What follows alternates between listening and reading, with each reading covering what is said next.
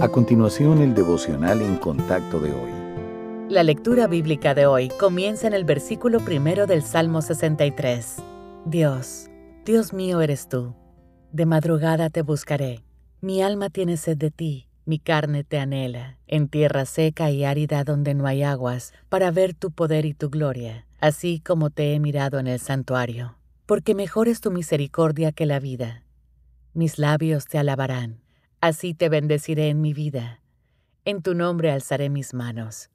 Como de meollo y de grosura será saciada mi alma, y con labios de júbilo te alabará mi boca, cuando me acuerde de ti en mi lecho, cuando medite en ti en las vigilias de la noche. Porque has sido mi socorro, y así en la sombra de tus alas me regocijaré. Está mi alma apegada a ti, tu diestra me ha sostenido.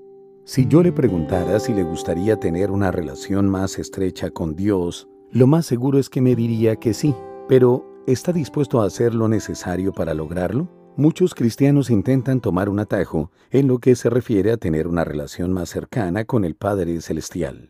Pero la intimidad requiere tiempo y esfuerzo. Conocer más a Dios es una búsqueda que dura toda la vida. He aquí las maneras de conocerlo por medio de su palabra. La meditación implica leer un pasaje de la Biblia varias veces y considerar lo que dice acerca de Dios.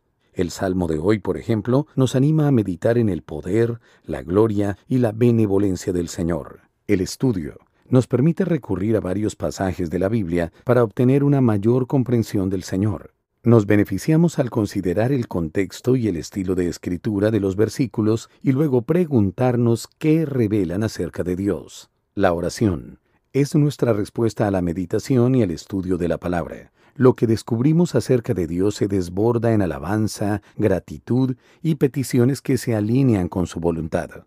No podemos tomar atajos si queremos caminar de cerca con el Señor, pero las recompensas de relacionarnos con Él bien valen la pena. Solo por medio de una relación con Él conoceremos la satisfacción y el gozo de verdad.